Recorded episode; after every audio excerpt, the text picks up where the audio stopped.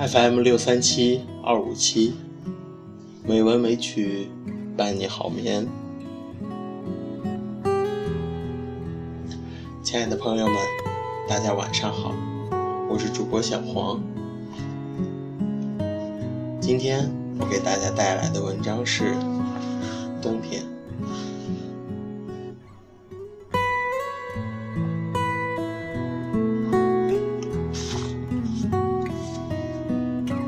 便是冬天，光线依然能够早早的迫进窗帘的空隙，将屋子的某个空间率先扯入白昼。剩下的那些虽然不情愿，而天亮也无非是随后半小时里的事情。天亮意味着准备在路边的早点摊已经做好了迎客的准备。而地铁站上已有冲击视觉的人流，很少有人再能闲到停下脚注意飞过的歌影。城市被几千万段不同的人声推动向前，喧哗像漏斗前升起的蒸汽，压下去后就是平平整整而滚烫的一天。说天亮的时候，却未必真的是天亮。这种语言里的借代方式，在很多地方，原意是睁眼、清醒、梦的结束。读书的学生因为要换坐远途的车，所以走出家门时，外面的光线明显还是霁蓝色的，星光也在。但依然是天亮了。天亮的时候去上学，天亮去上学的时候，希望天永远不要再亮起来。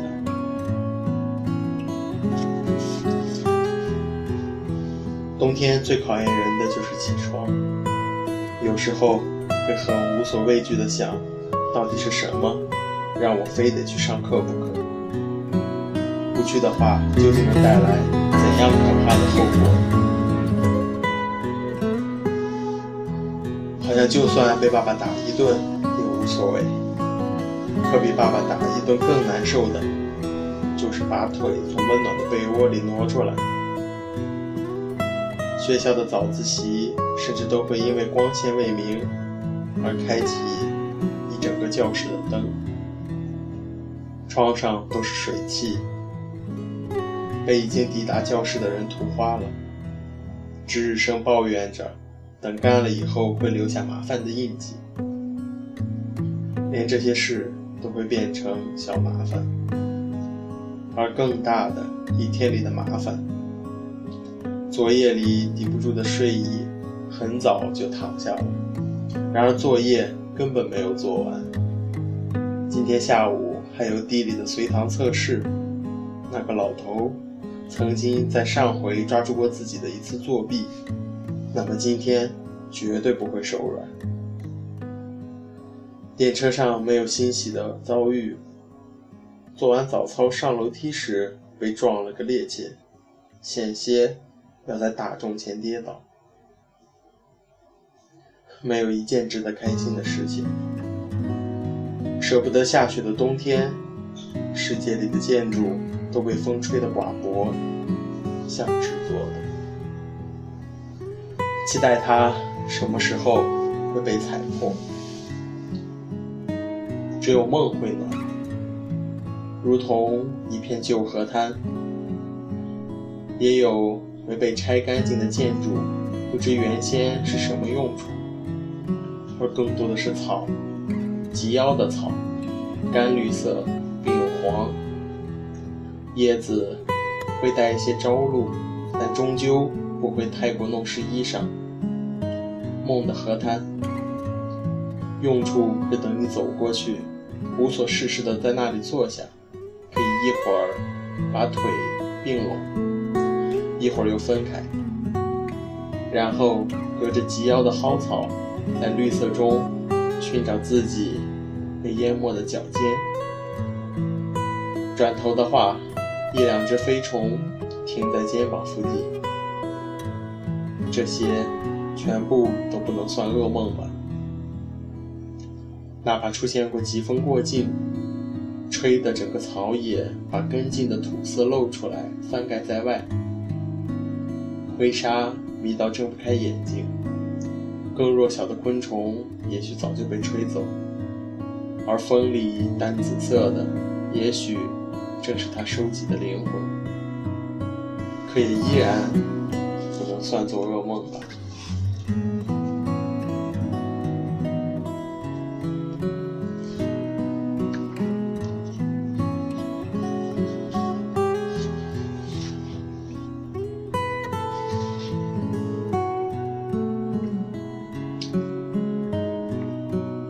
但是梦里是不会出现木牛这种太过平和的事物的。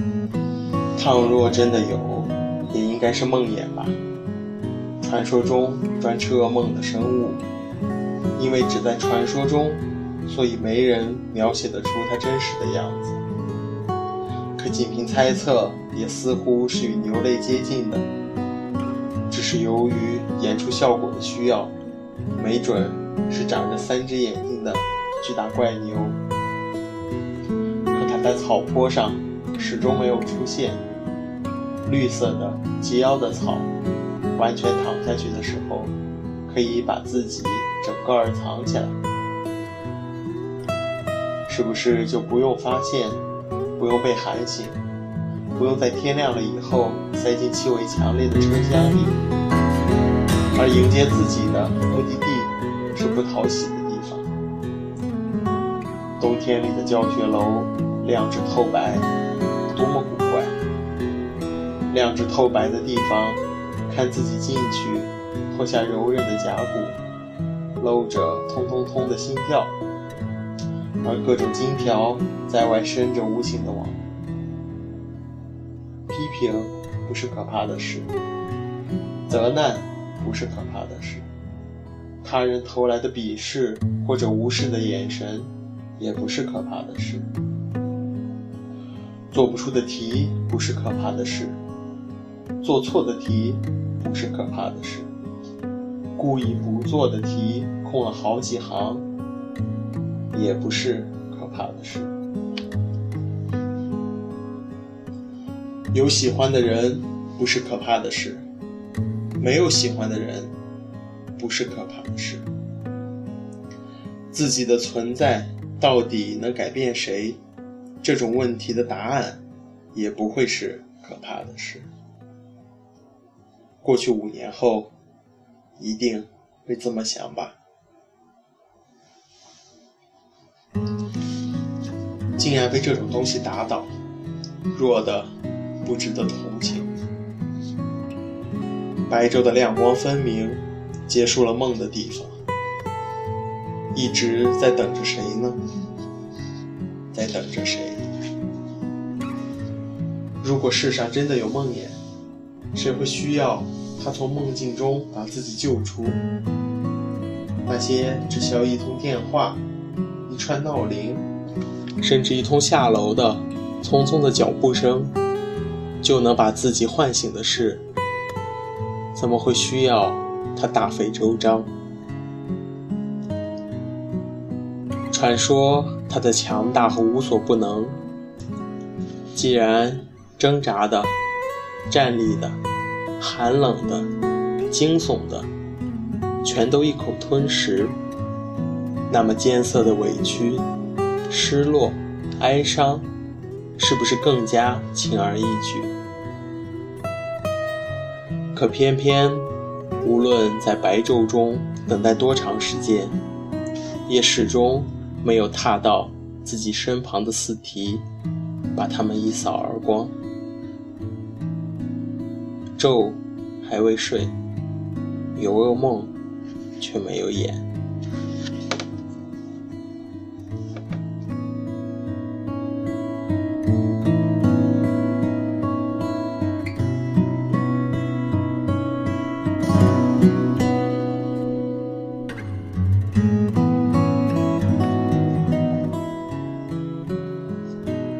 今天的背景音乐是七夕，希望这优美的音乐能够伴你好眠。今天的节目就到这里了，祝大家晚安。